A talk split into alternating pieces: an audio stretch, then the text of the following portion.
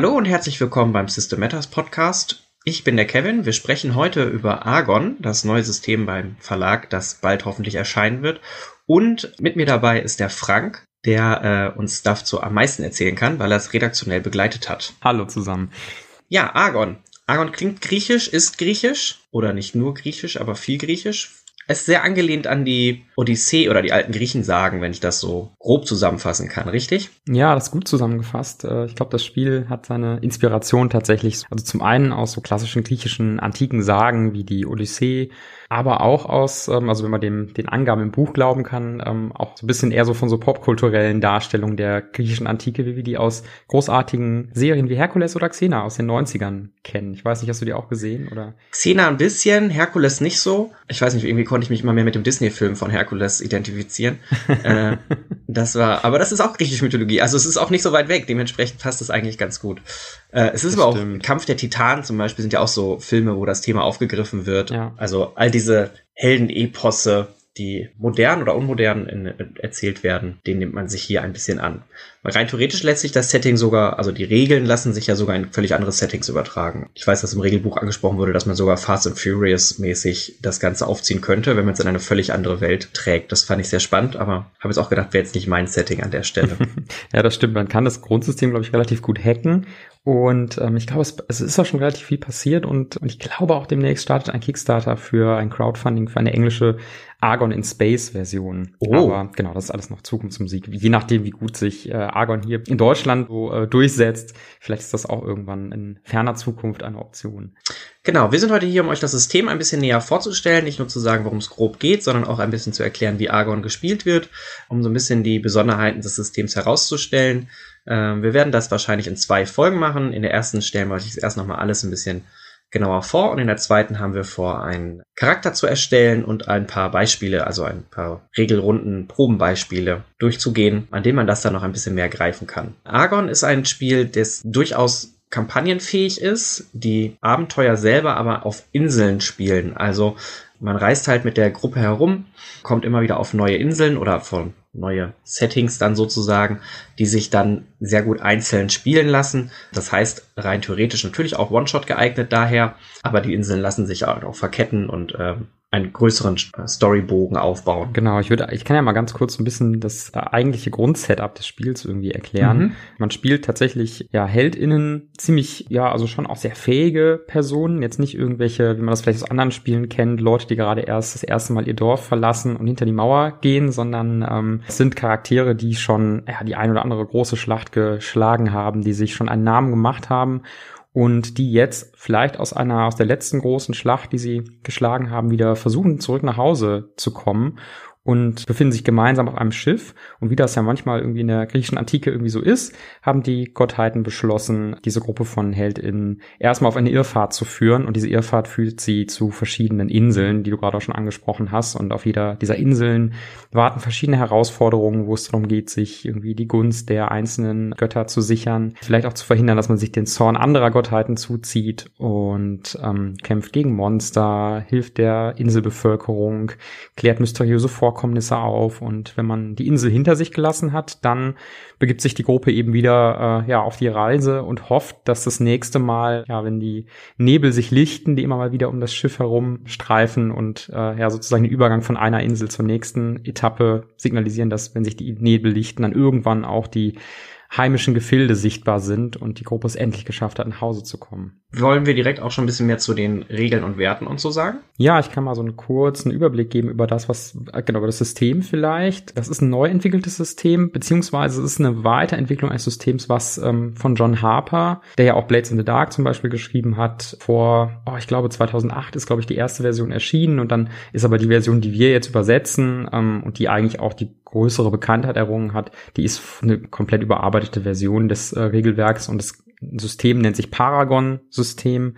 Und genau, das besticht so ein bisschen eben zum einen daraus, dass man sehr mächtige Charaktere spielt. Zum anderen äh, geht es aber auch stark darum, dass es schnell gehen soll, die Charaktere zu erstellen, dass man ziemlich schnell in die Action starten kann und äh, man jetzt gar nicht so super viele unterschiedliche Werte hat, damit äh, schon eigentlich fast alles abgedeckt hat. Das sehen wir vielleicht in der zweiten Folge, wenn wir einen Charakter erstellen, auch nochmal, dass das eigentlich ziemlich flott geht. Im Herzen des Systems stehen sozusagen Herausforderungen, das, so werden die Proben äh, in, in Argon genannt, die zu bestehen gelten. Und ein, ein wichtiger Aspekt ist eben, dass gar nicht so super viel gewürfelt wird, wie man das vielleicht auch aus anderen Systemen kennt. Also es wird wirklich nur gewürfelt, wenn eine epische Herausforderung ansteht. Also das, keine Ahnung, das Erklettern der Felswand ist irgendwie gar nicht so, gar nicht so spannend. Es sei denn, es stürmt gerade, Blitze zucken umher, weil Zeus erzürnt ist und äh, genau ein Harpienschwarm verfolgt die Gruppe. Dann, dann macht es Sinn zu würfeln, weil dann ist es episch. Da merkt man auch, dass das ganze Spiel eigentlich den, ähm, den Fokus eigentlich auf epische Action hat und sich, ähm, sich wenig mit so kleineren Dingen irgendwie im Held in den Alltag aufhält, sondern ähm, sehr schnell eben so von einer spannungsgeladenen Szene zur nächsten geht, wo immer auch was Großes auf dem Spiel steht. Also das ist so, der, die Stimmung des Spiels ist schon, ist schon so angelegt, dass es immer sehr, sehr viel geht und dass wir großartige Abenteuer erleben. Und es ist jetzt nicht so der Fokus auf die, äh, auf die kleinen Dinge des Alltags, aber können ja andere Spiele gut. Korrigiere mich, wenn ich, wenn ich mich jetzt gerade irre, aber wir haben ja vor einiger Zeit auch mal einen One-Shot gespielt. Leider schon ein bisschen lange her, wie das so ist mit unseren ganzen Systemen, die man dann ja spielen möchte.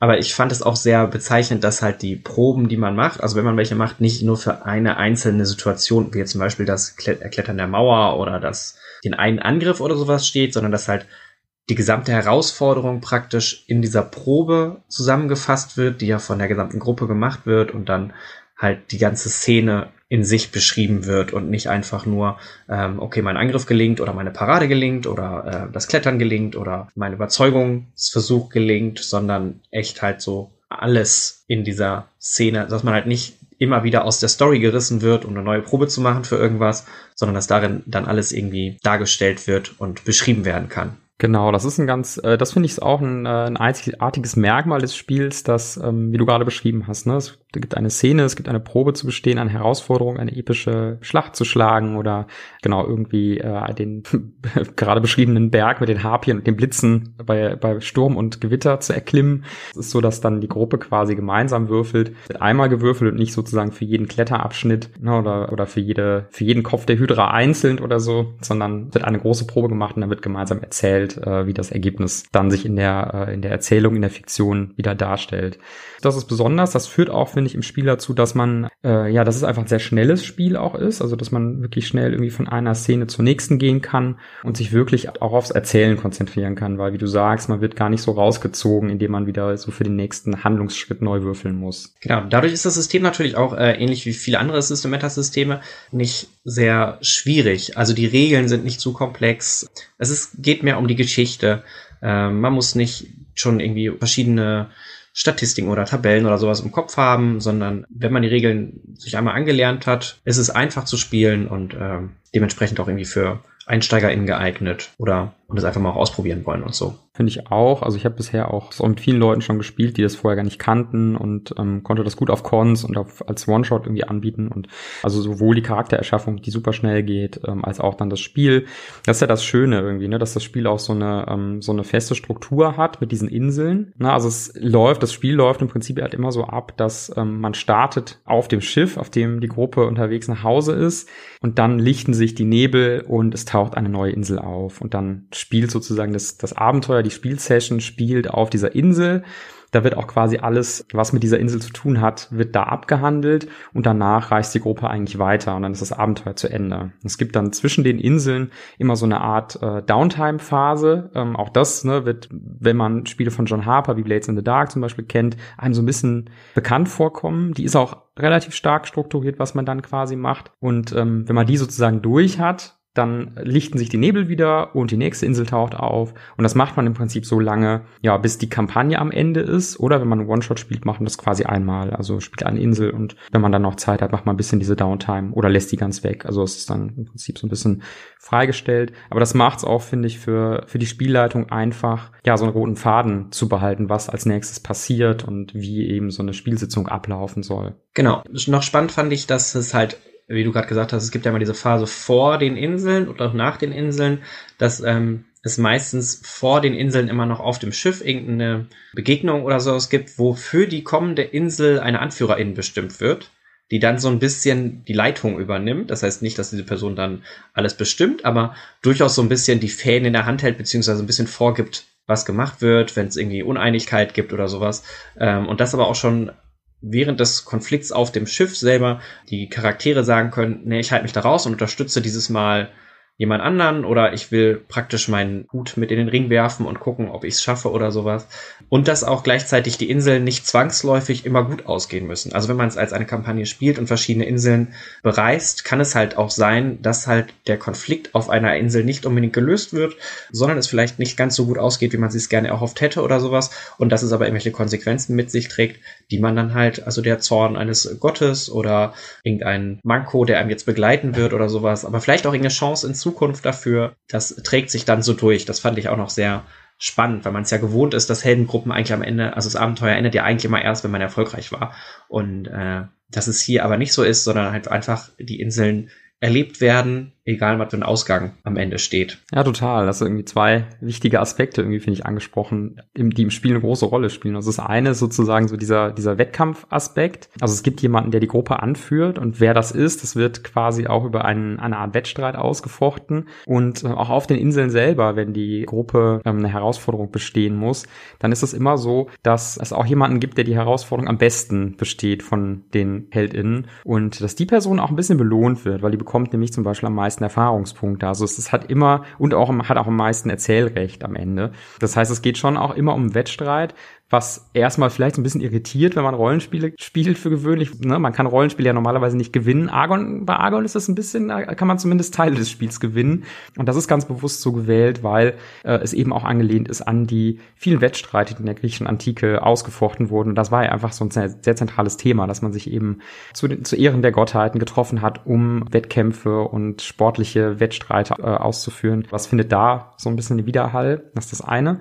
Und das andere, was du gesagt hast, ist genau dieses dieses, äh, diesen wirklich sehr spannenden ähm, Aspekt, dass Dinge auch nicht funktionieren können und es aber auch interessant ist, weil es dann nicht einfach heißt, ah, hat nicht geklappt, probieren wir nochmal neu, sondern dass man eben auch gucken kann, so, wie sieht das denn aus, wenn einzelne Charaktere oder vielleicht am Ende der Insel die ganze Gruppe scheitert? Ähm, welche Auswirkungen hat das? Und das Spiel geht trotzdem weiter und es ist vielleicht sogar ein bisschen spannender, manchmal zu erfahren, okay, also, ne, vielleicht wurde die, ja, der Kopf des äh, bösen Kultes auf der Insel wurde erschlagen, ja, der Hohepriester oder die Hohepriesterin.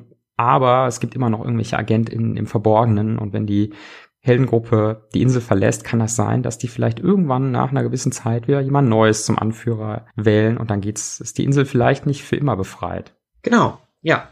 Ähm, also, wie gesagt, das ist an sich schon ein sehr äh, einzigartiges System, finde ich. Eben auch durch das Setting, finde ich, aber das als jemand, der äh, sich schon immer sehr begeistert für die griechische Mythologie war, hat mich das natürlich dann noch mehr gecatcht. Ja, das Setting, das Setting, wo du das, gerade sagst, das finde ich auch nochmal vielleicht kurze Erwähnung wert, weil genau, es ist die griechische Mythologie, wie du sagst, irgendwie haben wir da alle, oder also zumindest wir quasi, in diesem Teil der Erde groß werden, werden ja ständig irgendwie damit konfrontiert, dass wir Geschichten hören, Filme sehen, Videospiele spielen, ähm, wo genau diese Dinge alle vorkommen. Und, und deshalb hat, haben alle von uns irgendwo, die meisten von uns irgendwie so einen Bezug, kennen irgendwelche Monster, irgendwelche, ne, die, die meisten kennen auch die verschiedenen Gottheiten der griechischen Antike und können damit irgendwas verbinden. Das heißt, man kann da relativ schnell irgendwie an so Bekanntes anknüpfen, wenn man, äh, wenn man die Abenteuer gestaltet. Und es taucht halt dann vielleicht ein Centaur auf oder Zeus versucht, die Gruppe dazu zu bringen, irgendwas zu tun. Und das ja, ruft ja schon so bestimmte Assoziationen bei uns hervor. Wir wissen, ah, okay, das ist irgendwie der Göttervater, der die Blitze schmeißt. Und es gibt auch diese, ja, die ganze Zeit ja diesen,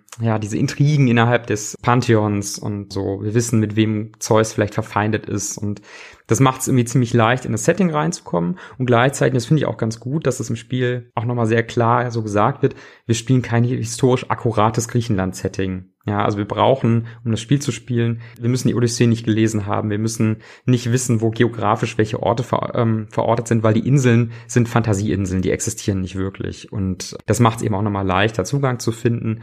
Und das Spiel, ja, sieht sich tatsächlich vom Realismusgrad ein bisschen näher an Xena als an ähm, einer historischen Dokumentation, so dass äh, das eben niemanden abschrecken sollte, der jetzt sagt so, oh Gott, ne, keine Ahnung, meine Griechischkenntnisse sind schlecht. Ich hatte kein Altgriechisch irgendwie auf dem Gymnasium und ja, genau, ich weiß nicht genau, wo die Insel Soros liegt weil sie existiert gar nicht. Gleichzeitig, also ich glaube, da kommen wir gleich auch nochmal zu, zu sagen, dass auch das Pantheon und die Götter durchaus eine Bedeutung spielen in Argon. Also es ist nicht so, dass sie so einen Überbau bilden, der da ist und an dem man sich storymäßig bedienen kann, sondern tatsächlich es auch äh, regeltechnisch oder für die Charaktere eine Bedeutung haben kann.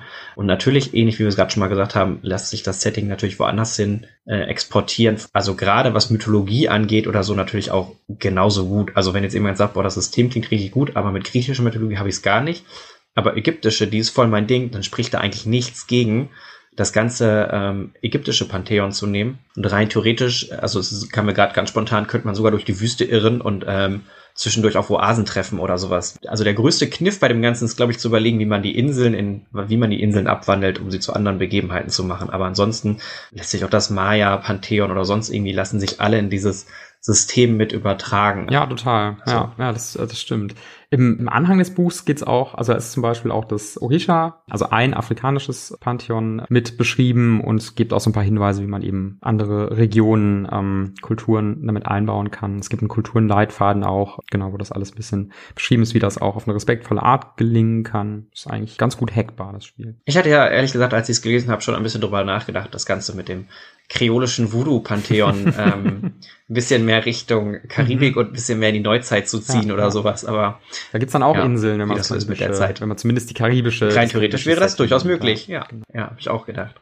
Ja. Wollen wir ein bisschen genauer auf die Regeln und die Charaktererschaffung schauen? Im theoretischen Teil? Ja, das können wir machen. Ähm, die äh, Charaktererschaffung funktioniert so, man beginnt das Spiel damit, dass man sich einen Namen aussucht. Das ist natürlich in allen Rollenspielsystemen was, was man irgendwann im Laufe der Charaktererschaffung tut. Bei Argon hat das aber nochmal eine besondere Bedeutung, denn der Name des Charakters, der trägt schon Macht in sich. Ich habe ja gesagt, es sind keine Nobodies, die man spielt, sondern Charaktere, die schon echt viel erlebt haben, die man kennt und entsprechend brauchen die HeldInnen erstmal einen Namen. Und es bleibt nicht nur bei dem Namen, sondern, das ist der zweite Schritt, man braucht einen Beinamen. Das kann sowas sein wie der Listenreiche, die Schafäugige, der Minotaurentöter oder sowas in der Art. Und das soll sozusagen ein Beiname sein, der immer genannt wird, wenn man äh, an diese Person denkt. Das ist zum Beispiel auch ein ganz wichtiger Aspekt, der dann später, sehen wir dann in der nächsten Folge auch, ähm, spieltechnisch eine Auswirkung hat. So, und dann wählt man sich noch sagen eine von vier Domänen, in denen der Charakter besonders gut ist. Vier Domänen im Spiel, die äh, ja so ein bisschen die, das, was man vielleicht in anderen Rollenspielen so als Eigenschaftswerte kennt, auf die gewürfelt wird.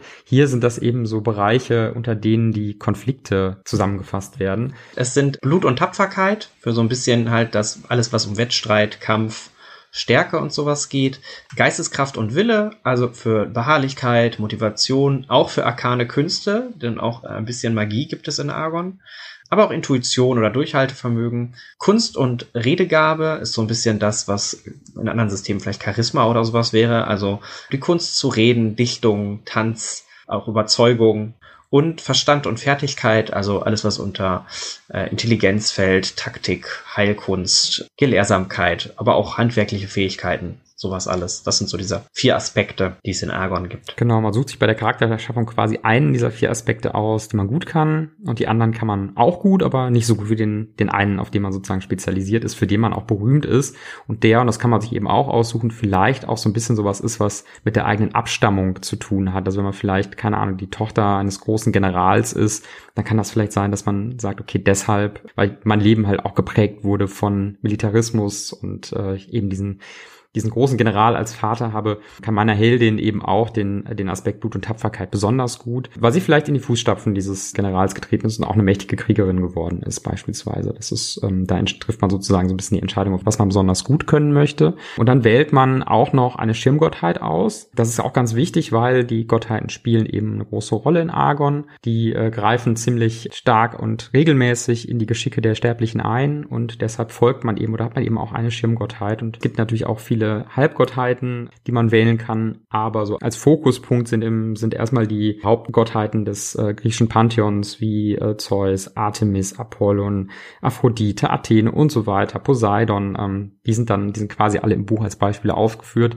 Und zu diesen Gottheiten hat man, ähm, die, bei denen steht man schon in besonderer Gunst.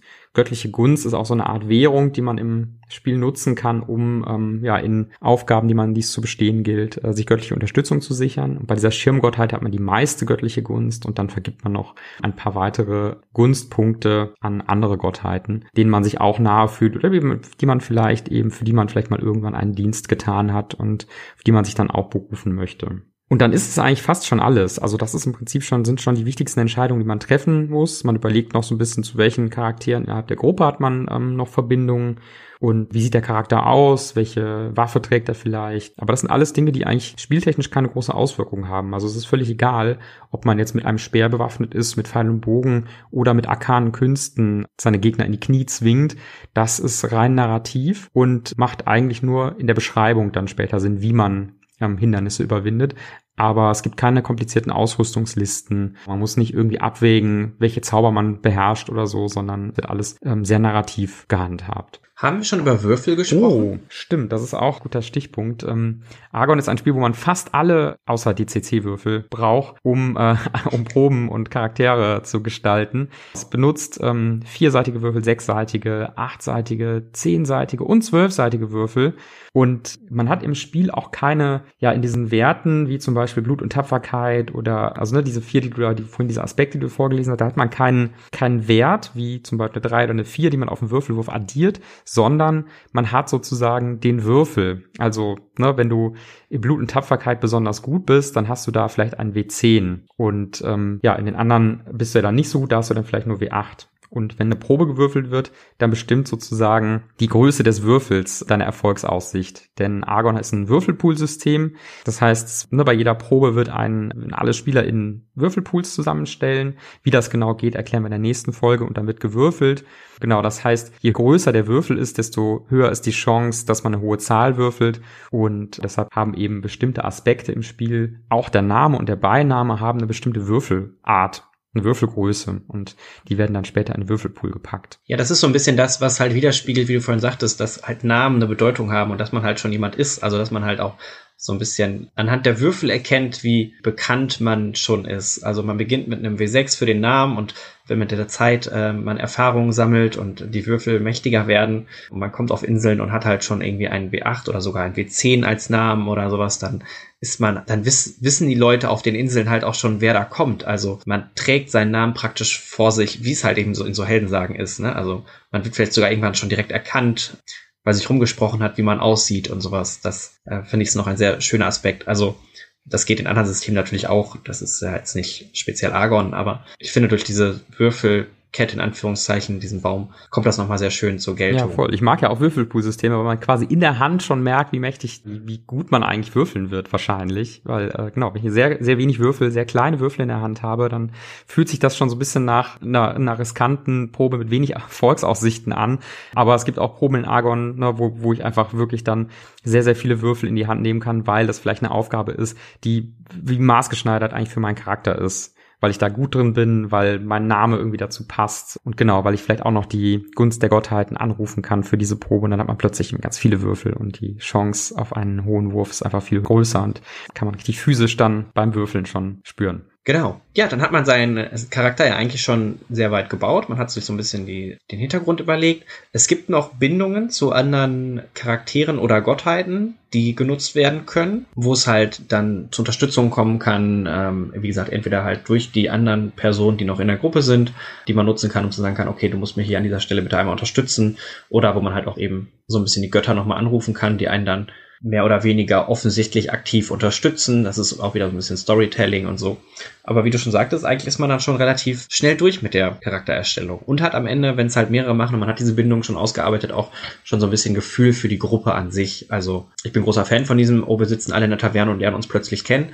Aber gleichzeitig ist es auch manchmal ganz schön, wenn man schon weiß, okay, da ist diese Heldengruppe ja schon als Heldengruppe. Gerade Argon ist ja eben schon, die Gruppe reist ja von irgendwo zurück oder sowas, also man kennt sich ja schon. Also klar könnte man dann so ein bisschen bemängeln, dass es Railroady ist, wenn man weiß, okay, es gibt dieses Schiff, das, das Schiff ist ja im Prinzip der Zug auf der, auf der Railroad. Aber genau, das Spiel macht auch keinen Hehl daraus, dass es eben sehr fokussiert genau das darstellen will und dass es eben auf den Inseln gibt es natürlich viele Entscheidungsmöglichkeiten und so, aber dass jetzt die Gruppe irgendwann an den Punkt kommt und sagt, ah, hm, eigentlich ist das dieses Rumreisen Reisen nicht so unsers. Wir machen jetzt, wir nehmen das Schiff und fahren woanders hin. Das ist jetzt nicht im Spiel vorgesehen. Und Argon ist dadurch eben, wie gesagt, auch was, wo man super schnell starten kann. Charaktererschaffung dauert wirklich nicht lang und dann kann man eigentlich schon mit der ersten Insel starten. Die ja auch, also genau die Inseln, das kann man vielleicht auch nochmal kurz dazu sagen. Im Buch selber sind, ähm, sind schon eine ganze Reihe fertig ausgearbeiteter Inseln drin. Die sind nicht so ausgearbeitet, dass da quasi jeder Schritt auf der Insel kleinteilig beschrieben wird, sondern es ist ein bisschen wie so ein Baukasten, aus dem man sich die Abenteuer auf der Insel zusammensetzen kann. Da sind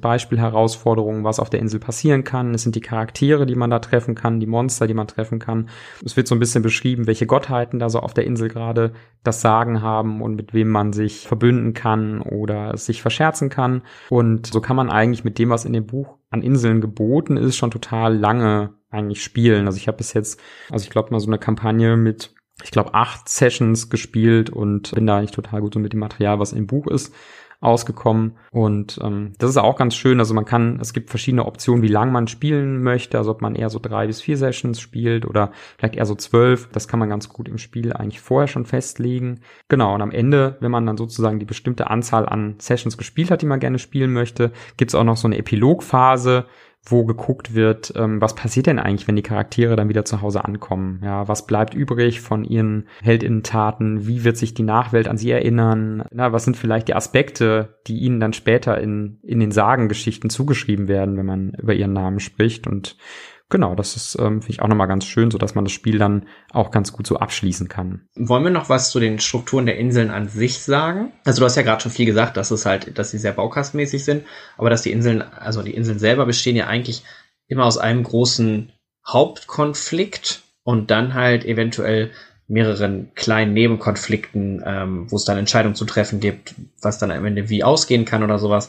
Äh, und ich glaube, solange es diesen einen großen Konflikt gibt, der dann natürlich auch die Inselgestaltung, wenn man selber eine gestalten will, relativ einfach macht, weil man braucht halt irgendwie nur diesen einen Konflikt und von da aus entspinnt sich dann alles so ein bisschen, äh, in was könnte denn noch passieren und sowas alles, geht es dann weiter. Und wenn dieser eine Konflikt halt irgendwann mal in der großen Konfrontation am Ende im Finale äh, geklärt wurde, dann ist halt die Insel auch, wie wir schon mal gesagt haben, einfach praktisch durchgespielt. Also es gibt dann nicht mehr ein, oh, wir bleiben jetzt aber und versuchen das nochmal irgendwie anders zu machen oder sowas alles, sondern dann hat man das Finale erreicht und dann ist es halt auch passiert und da sind eben diese Inseln also all diese Inseln, die schon im Buch selber drin sind, die auch so ein bisschen nach, das ist eine gute Einsteigerinsel, ähm, das ist ein bisschen komplexer, das Thema und sowas, sind halt immer fokussiert auf irgendeinen Konflikt. Der kann wirklich sehr unterschiedlich sein, von irgendein Artefakt wurde gestohlen bis hin zu zwei verschiedene Gruppierungen bekämpfen sich oder ähm, irgendeine Gottheit wurde erzürnt oder so. Da gibt es halt wirklich sehr viele verschiedene Sachen.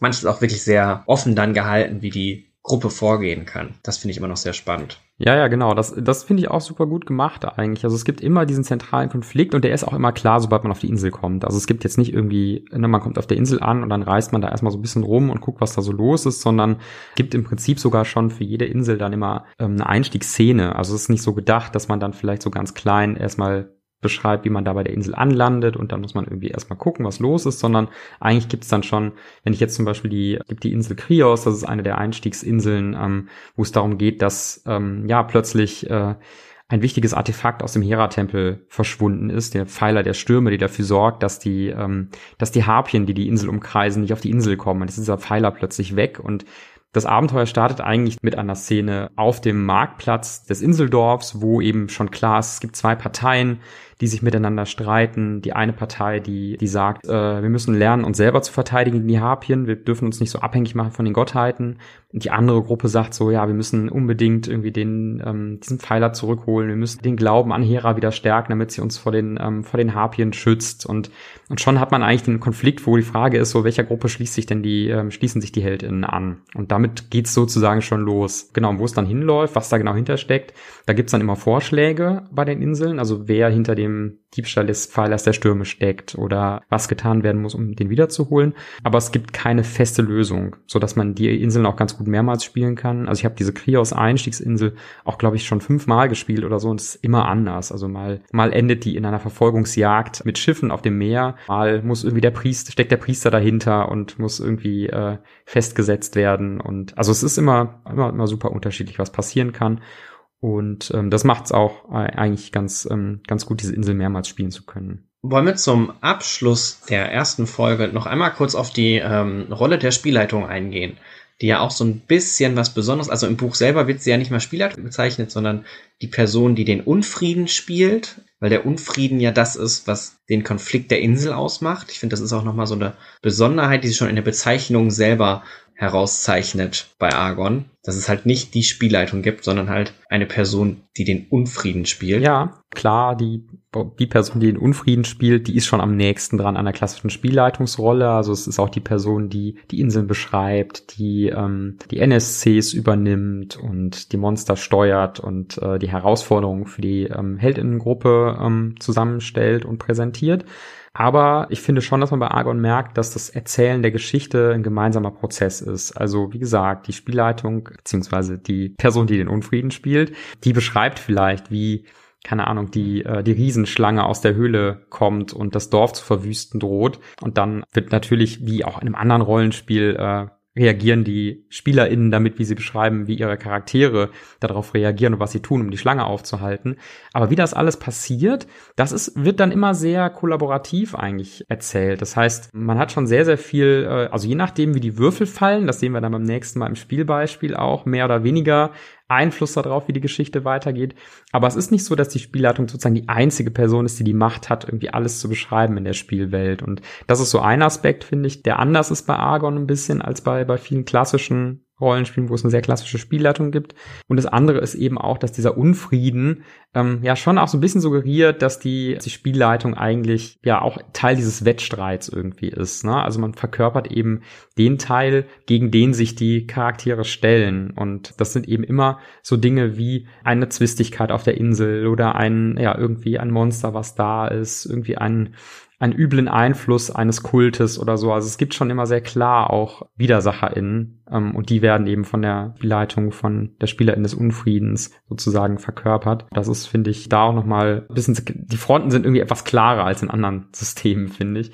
Das ist auf der einen Seite ein bisschen eine Herausforderung für die Spielleitung, auf der anderen Seite macht das Spiel auch ein bisschen einfacher, ist, dass eben sehr klar gesagt wird, dass Argon kein Spiel ist, eben was sich mit den, mit den, mit den kleinen Alltagsdingen aufhält, die die HeldInnen so machen. Also es wird jetzt nicht der Einkauf ausgespielt oder das Handeln irgendwie um, ja, um den Preis für die neue Waffe. Was, ne, ich will das gar nicht abwerten, das ist in anderen Spiel, Spielen auch bestimmt ganz cool, aber bei Argon geht es eben eher darum zu sagen, okay, äh, ne, was ist jetzt die nächste große Herausforderung? Und das ist ein bisschen die Aufgabe der Spielleitung, eigentlich großartige Herausforderungen zu stellen und eher auch so dafür zu sorgen, dass die Action weiterläuft. Also dass vielleicht eher schnelle Schnitte gemacht werden zwischen den einzelnen Szenen und man eben sagt so, okay, wir gehen jetzt zur nächsten Szene, wo, wo was Episches passiert, anstatt so die, ne, den Weg vielleicht dahin zu beschreiben. Es sei denn, der Weg selber ist episch und spannend aber wenn es eben da wirklich nur darum geht, keine Ahnung, ne, ihr müsst einmal quer über die Insel reisen, um den Wald zu durchqueren und am Ende der Insel wartet sozusagen die Höhle mit der Schlange,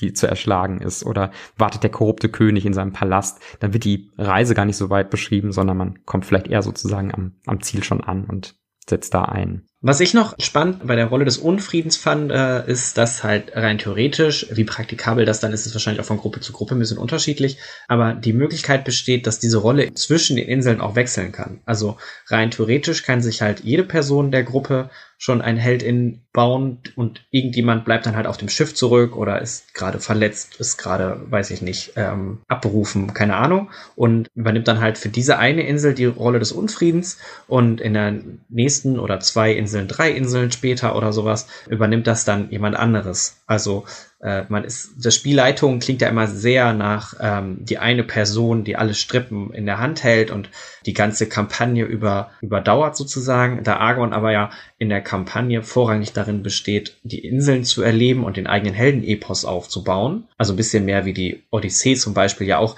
nicht ein großer Handlungsstrang war, sondern viele einzelne Geschichten, die passiert sind, wo aber am Ende ein großer ein großer Epos draus entstanden ist, lässt sich das hier halt ganz gut machen, dass halt zwischendurch jemand sagt, okay, ich würde die nächsten zwei, drei Inseln mal genehmen, vielleicht einen kleinen Handlungsbogen aufbauen mit irgendwelchen Artefakten, aber eben die Inseln an sich sind ja abgeschlossen, so dass Argon da viele Möglichkeiten lässt, dass trotz der gleichen Systems und trotz der gleichen Kampagne, trotz der gleichen Charaktere ein bisschen äh, Rotation in die Rolle des Unfriedens kommt und dadurch jede Person mal Gelegenheit hat, auf der einen oder anderen Seite zu spielen. Das finde ich noch ganz spannend. Wie praktikabel das ist, ist wie gesagt so wahrscheinlich ein bisschen von Gruppe zu Gruppe unterschiedlich.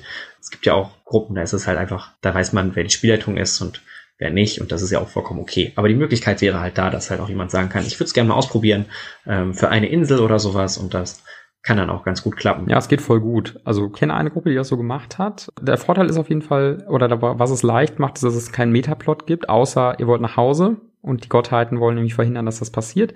Aber ansonsten gibt es irgendwie nicht so eine richtige, keine Geheimnisse hinter den Inseln, die sozusagen die Inseln miteinander verbinden. Das kann man natürlich, wenn man mag, auch machen, aber das ist vom Spiel nicht so intendiert. Also das muss man nicht tun, so dass jede Insel eigentlich für sich steht. Und das macht es voll leicht eigentlich so zu rotieren in der Spielleitungs- oder Unfriedenrolle. Okay. In der nächsten Folge würden wir, wie gesagt, einen, einen Beispielcharakter bauen und äh, auch mal ein, ein Beispiel, ein oder zwei Beispielsituationen mit diesem Charakter erleben, um halt mal zu zeigen, wie Argon dann tatsächlich in der Praxis funktionieren kann. Deswegen, wenn euch das noch interessiert, hört euch auch die nächste Folge an. Ansonsten vielen Dank, falls ihr bis hierhin zugehört habt und bis zum nächsten Mal. Bis bald. Ciao.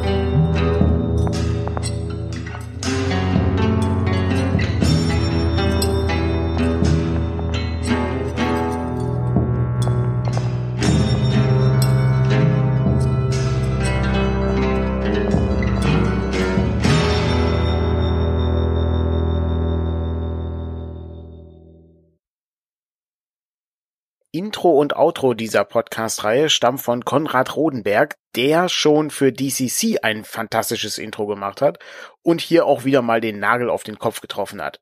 Wenn ihr mehr von seiner Musik hören wollt, könnt ihr das unter www.kiticarus.de tun. Ich verlinke das Ganze unter dem Artikel. Ansonsten nochmal vielen Dank für das Intro und das ein oder andere Projekt mit Konrad haben wir auch noch am Laufen. Insofern war es bestimmt nicht das letzte Mal, dass ihr ihn hört. Vielen Dank fürs Zuhören. Bis zum nächsten Mal. Tschüss.